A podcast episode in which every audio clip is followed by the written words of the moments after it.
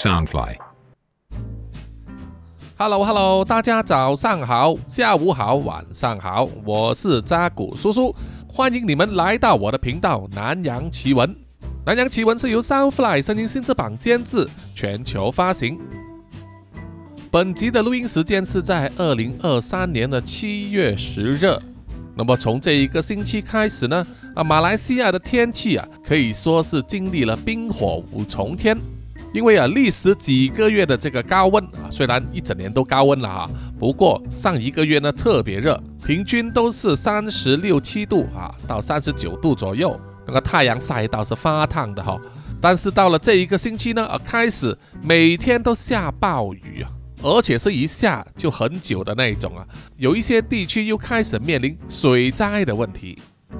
叔叔看了天气预报啊。可能这个星期都是这样啊，虽然可以解暑啊，但是下雨的话就会除了有水灾，就是堵车问题啊，会更加严重。哎，没办法哈，我们都是这样子啊，年年难过年年过，关关难过关关过啊。希望听众们呢也是一起啊共勉之。好，本集呢，叔叔来继续和大家分享呢，在印尼那一些非常特殊的啊光怪陆离的祭祀和节庆仪式等等哈。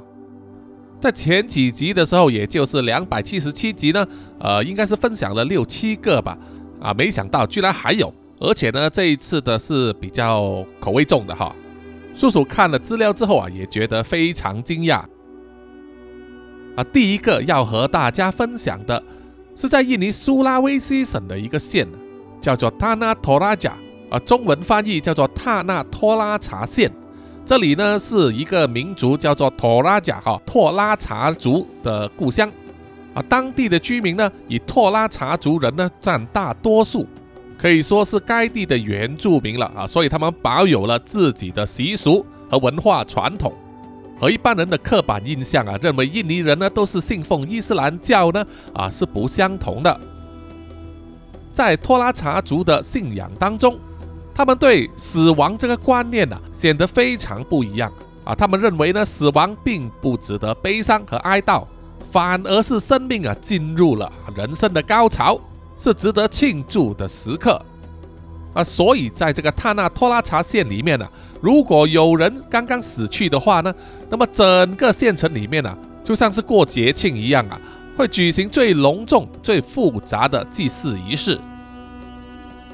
啊，托拉查族人认为呢，当一个人死掉之后啊，虽然肉体会腐烂，但是精神会永远留存，所以他们要举办庆祝仪式啊，那个仪式他们叫做 Rambu Solo。在这个仪式上，他们会喝酒、跳舞、唱歌、演奏乐器，就是要将死者的精神呢，或者说他的灵魂呐，送往生命旅程的下一个目的地，一个他们称为铺有的地方，是所有灵魂安息之所。这一点呢，就和天主教、基督教的天堂啊，以及维京人呢所认为死后会去法哈拉啊这个英灵殿呢，可以说是异曲同工。那么在举办这个 Rambu Solo 的送别仪式的时候，啊，现场的气氛呢是很轻松的啊，充满了笑声啊，他们会唱歌跳舞表演啊，长达几个星期，还宰杀这个畜生呢啊，用来享用，大吃大喝。他们认为啊，一定要做得够大啊，庆祝得够热闹，才能够表示对死者的敬意啊。所以呢，死者如果社会地位越高的话，这个庆祝的派对活动啊，就会搞得越大了。不过搞派对呢，啊，自然是花钱的东西，因为你要请客嘛，哈，要花很多钱。托拉查族人也不是每个都是富翁啊，自然就要很早呢就要存下这笔费用，可能就像是我们华人所说的棺材本吧，哈。家里有老人的时候呢，啊，自然就要很早开始呢存钱做这个派对费用。但是万一钱还存不够，但是人却先死了，那怎么办呢？啊，这种意外是有可能发生的嘛。因此呢，托拉查人啊就会把这个死者先保存在屋子里面，啊，视为一位生病的宾客啊那样子来对待啊，他们称为马库拉。啊，说的直白一点呢，就是把尸体放在家里，半尸而眠哈，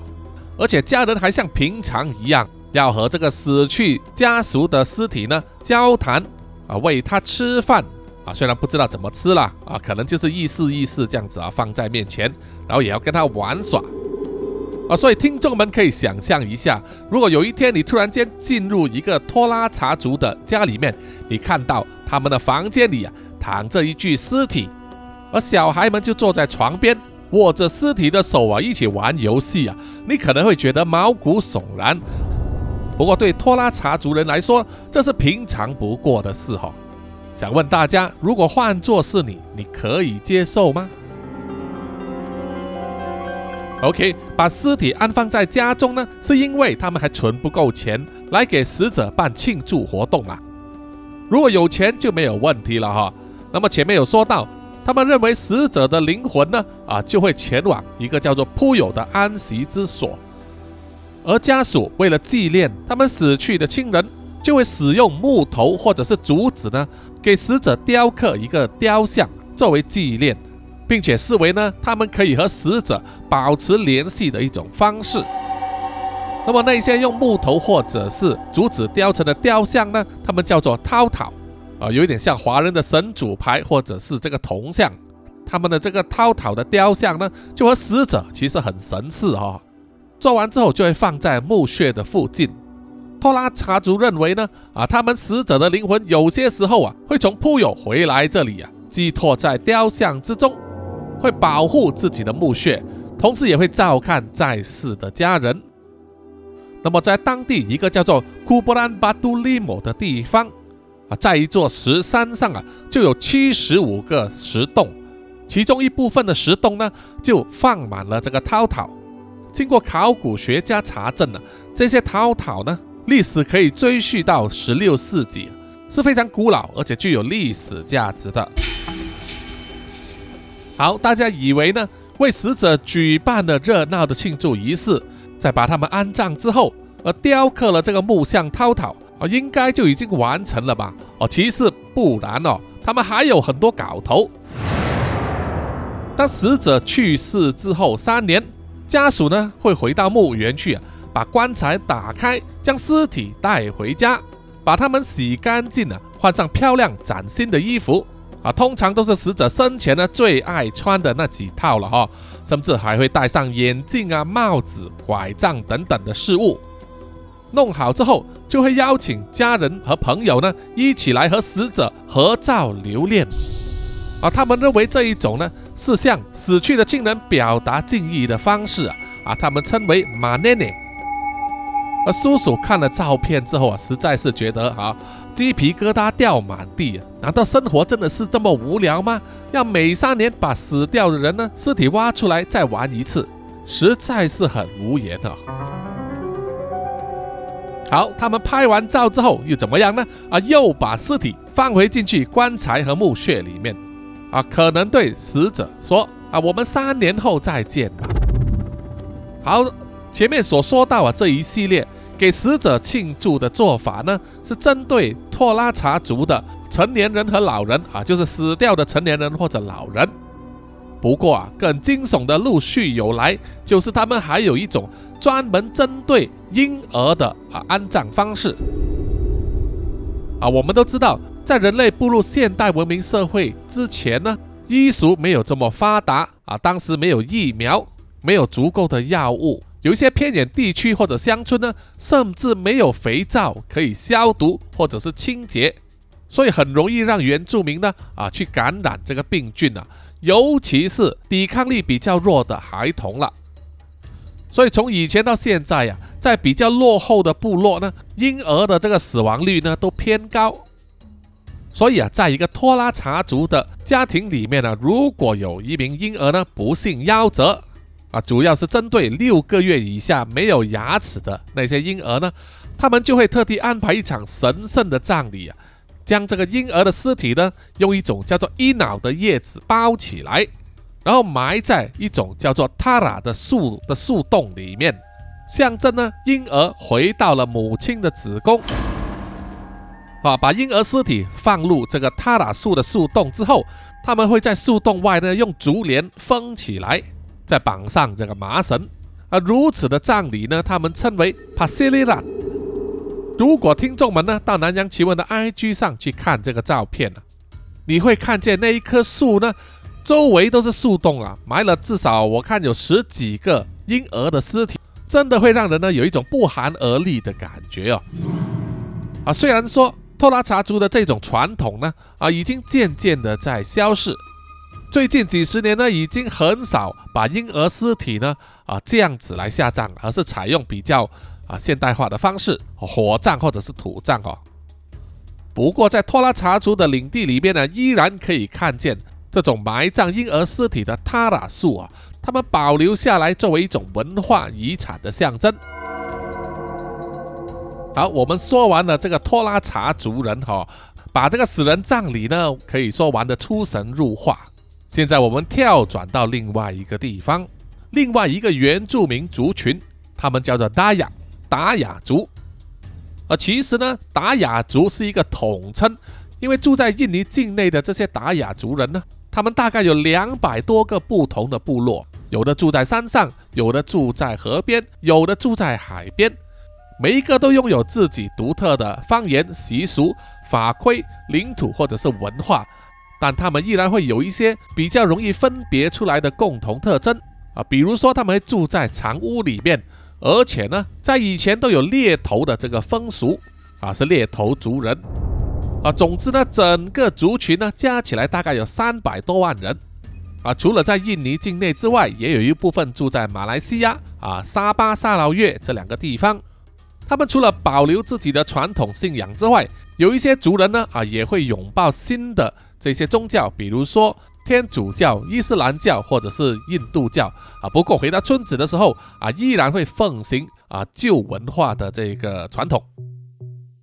那么在达雅族的传统里面呢，有一种仪式叫做踢瓦啊，也就是挖坟墓来祈福了。那在我们华人传统里面呢，啊挖坟墓是大忌啊，如果不是重要事件的话，绝对不会去碰祖先的坟墓。一般上会这样子做，只可能会是涉及案件，要开棺验尸，要不然呢就是移动墓穴啊，都是人生中的大事。但是挖坟墓这个做法呢，对达雅族来说，他们有另外一个看法啊。达雅族认为呢，死亡啊只是这个人呢从这个世界移到下一个世界去啊一个过渡而已，这就很像我们常常看见的日本动漫题材啊异世界转生了。那么达雅族认为呢，死者要过渡的这个过程啊，一定要做踢瓦这个仪式，把死者的灵魂送往下一个世界。于是呢，他们就要挖开这个坟墓，把尸体的残余部分啊，一般上呢只是剩下骨头了，把它挖出来，收集在一块布上面，然后转移到一个地方，他们叫做山洞啊，他们认为是一个神圣的地方。那么达雅族呢，对于执行提瓦这个仪式啊，并没有固定的时间啊，没有限制要在三年后或者是三个月之后啊。总之呢，是完全按照死者的家属个别情况来决定什么时候才要举行。而其实最大的原因呢，是因为提瓦这个仪式啊，涉及了大量的金钱，还有非常繁琐的工序，还要宰杀一头牛啊，花费很高。所以一定要存够钱才能做啊！不过他们一定会做，因为他们都认为呢，踢瓦这个仪式呢，可以给家人呢驱除厄运，获得祈福和保佑，向祖先呢表达尊重和爱戴，非常非常的重要啊！如果搞得不好的话，反而会惹怒这个死者的灵魂呢，来诅咒这个家庭啊，给家庭成员带来不幸。所以每次举办这个踢瓦仪式的时候，他们都会非常的慎重啊。那么除了挖掘亲人的遗骨之外，达雅族还有另外一个习俗，他们称为 New Bang。New Bang 是非常神圣的，因为啊，在这个仪式之中，他们必须清洗敌人的头骨，啊，当然也包括动物的骨头啊，有牛啊、鹿啊、老虎啊这一些。这些头骨呢，都是在很多年前啊，他们进行这个部落战争的时候啊，甚至是抵御外敌入侵啊，所砍下来的这些人类的头骨呢，啊，前面有说到他们是猎头族嘛，啊，你砍下的人头越多，代表你越勇敢，在族群中的地位越高，每一颗人头都是战士的英勇勋章。他们会特别选一个日子进行 y o b a n 这个仪式，把家中呢收藏的这个人头骨拿出来，好好的清洗。那达雅族认为呢，这些人头啊放在家里呢啊具有强大的魔力，可以保护他们一家大小啊不受邪灵的侵袭，并且带来好的收成。虽然印尼及马来西亚呢啊政府已经明文禁止达雅族猎头了哈，在殖民政府的时候已经下令禁止了啊，但是这个 New Bank 的仪式依然持续到今天，达雅族人呢依然会把祖先。收集下来的人头呢，拿出来定期清洗啊，啊晒晒太阳啊，吸吸尘，打个蜡这样子，作为上天赐给他们丰收呢的一种感谢方式。啊，听众们，如果有机会去达雅族的藏屋的话，啊，平时呢他们会将这个头骨啊藏在他们的屋顶的横梁上面啊，你比较难看见啊，因为黑漆漆的。但是在这个妞扁仪式的时候啊，他们会拿出来，有些时候啊，那个数量之多呢，真的会吓你一跳啊，令你冷汗直冒。好，接下来这一个仪式呢，啊，就口味没有那么重了。不玩死人，不玩头骨了哈。这个年度盛大的祭祀活动呢，叫做亚亚卡萨达，是在印尼爪哇岛东部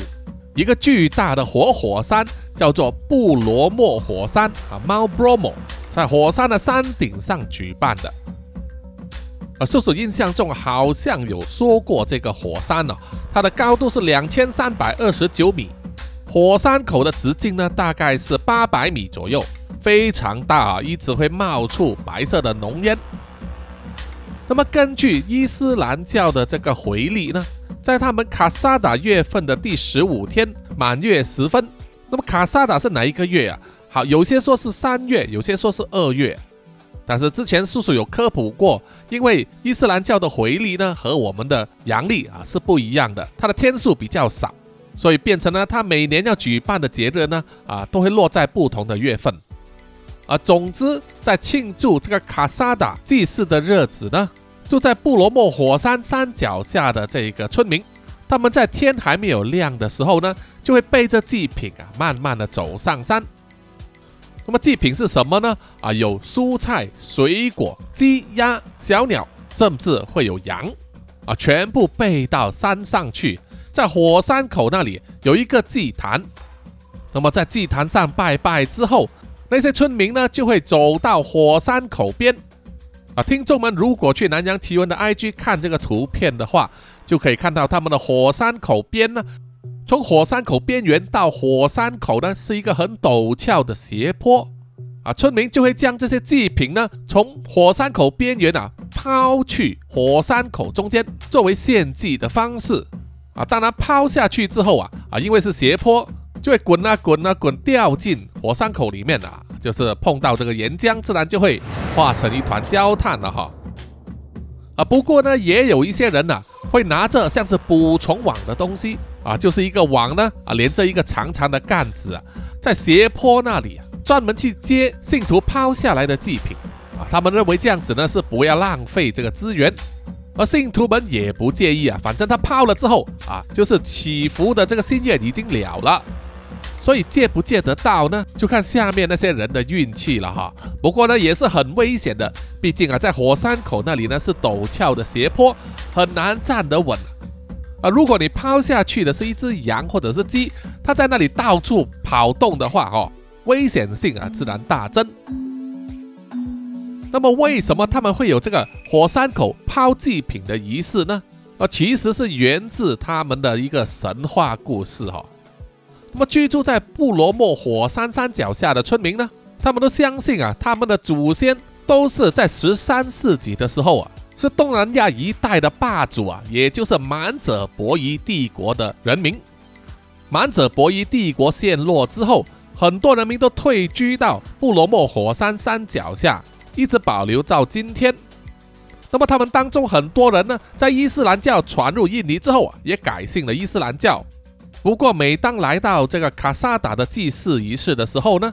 他们都会一起庆祝来拜祭满者伯夷王朝当时啊所信仰的印度教神明，也就是全能的神伊达桑香 Vidivasa，还有印度教里面的众神 Brahma、Shiva 和 Vishnu 等等。这个祭祀仪式呢，源自一段童话般的神话传说。在很久很久以前啊，满者伯夷王国还是称王称霸的时候呢，当时的皇后生下了一个女儿，取名叫做 Roro a n d e n 这位公主长大成人之后，就和一名年轻男子 Jaka Sege 结婚。啊，这名男子呢，Jaka Sege 是来自印度种姓制度里面的地位最高的 Brahmin 级，啊，就是属于帝王和贵族了啊，所以才能够娶到公主嘛。这一对情侣结婚的时候呢，正好遇到满者伯夷王朝呢陷入崩溃的边缘，而国家面临这个伊斯兰教的传入，于是他们的国王啊，加上这对夫妻，带着大批的村民。移居到布罗莫火山的山脚下，在那里落地生根。最初呢，他们在这个新地方啊过得还不错，但是国王和皇后呢却不满这个公主和她的丈夫呢居然没有孩子，而膝下无儿，如何传承大统呢？那么为了继后香灯而获得孩子，这对夫妇就登上了布罗莫火山，在山上冥想。祷告，希望全能的神呢赐给他们孩子啊！当时他们都相信啊，在高山上啊是最接近神的地方，在那里冥想许愿的话，神一定听见的。果然不出所料啊，全能的神听见了他们的愿望，于是就拍拍板说：“哎，准了！不过有一个条件啊，什么条件呢？啊，就是这样子的，我会赐给你们二十四个孩子。”不过，你们必须将第二十五个孩子呢抛进布罗莫火山的火山口里面，作为献祭，献给我啊神明的礼物。这个条件你能不能接受啊？当时这对夫妻呢，脑袋不知道怎么想的，可能真的是求子心切啊，居然答应了啊，没有细想这个严重的后果。结果呢，真的隔年他老婆就生下了一个孩子。然后接下来的每年再生一个，真的生了二十四个孩子哈，啊，够组成两支足球队了。等到第二十五个孩子出生的时候，就是这一对夫妻呢兑现诺言的时候了。可是说到底啊，每一个孩子都是亲生骨肉嘛，而现在他们才后悔、害怕及担心。不舍得将第二十五个取名为可苏玛的孩子献祭给全能的神，因此呢，他们一拖再拖，迟迟都没有带这个孩子上去布罗莫火山。而全能的神呢，等得不耐烦了，于是啊，就降起了天灾，让这个山脚下的城镇呢，多次遭遇天灾的打击。可能就会让这个末代的王国啊从历史上抹去了哈。那么这一对夫妻呢没有办法，在这个神的逼迫之下，只好遵从神的意愿呐，履行自己的誓言，带着第二十五个孩子可苏玛呢上了布罗莫火山的山顶。离别之际啊，两夫妻呢伤心的紧紧拥抱着这个孩子可苏玛，不愿放开。反而是可苏玛呢，一把将父母推开，然后自己啊跑向了火山口，然后纵身一跳。那么当可苏玛被火山吞噬之后啊，一把声音呢回响着啊，说：“我亲爱的父母和兄弟姐妹们，我自愿做出牺牲，是为了回到神的怀抱和拯救你们所有人。我希望你们获得和平和繁荣，并且永远互相扶持。”请你们永远记得，每一年卡塞达的十四日满月之时呢，要安排一次供奉仪式，向你们全能的神呢进行祭祀。然后那股声音就消失了。因此啊，卡塞达这个祭祀仪式呢就流传了下来。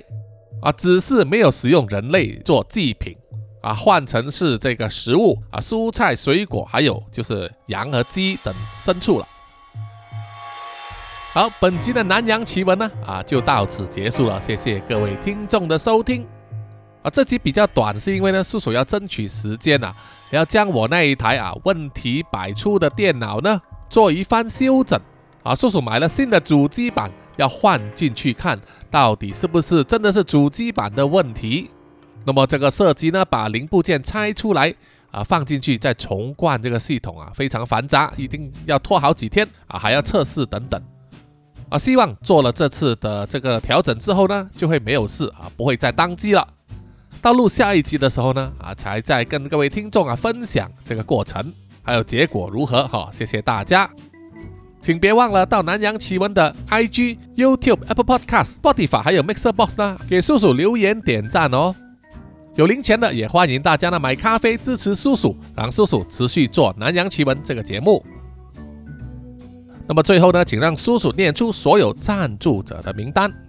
首先是南洋探险家 Jimmy Chin、苗疆杀人蛙陈忠杰以及许志伟，然后是南洋侦查员二四公园图子 Ralph 布一直该 Sandy Lee 真爱笑三十三 Kinas 蔡小桦朱小妮李承德苏国豪洪新志林家达 Toy J 刘舒雅以及范嫣令，然后下一批呢是南洋守护者许玉豪。脏话的 Emma、林奕晨、玉倩妈咪，还有 Forensic 叶，最后一批就是南洋信徒黄龙太子妃、苗疆杀人蛙、西里子、林以乔、吴大佩、吴大豪、筛利、飞蟹、本我无心、潘琪、张新芳、萧毅、林宏杰、许志伟、查理哥哥、Forensic 叶以及林小润，谢谢啊，谢谢大家的赞助。谢谢你们的支持，我们下一集再见，拜拜。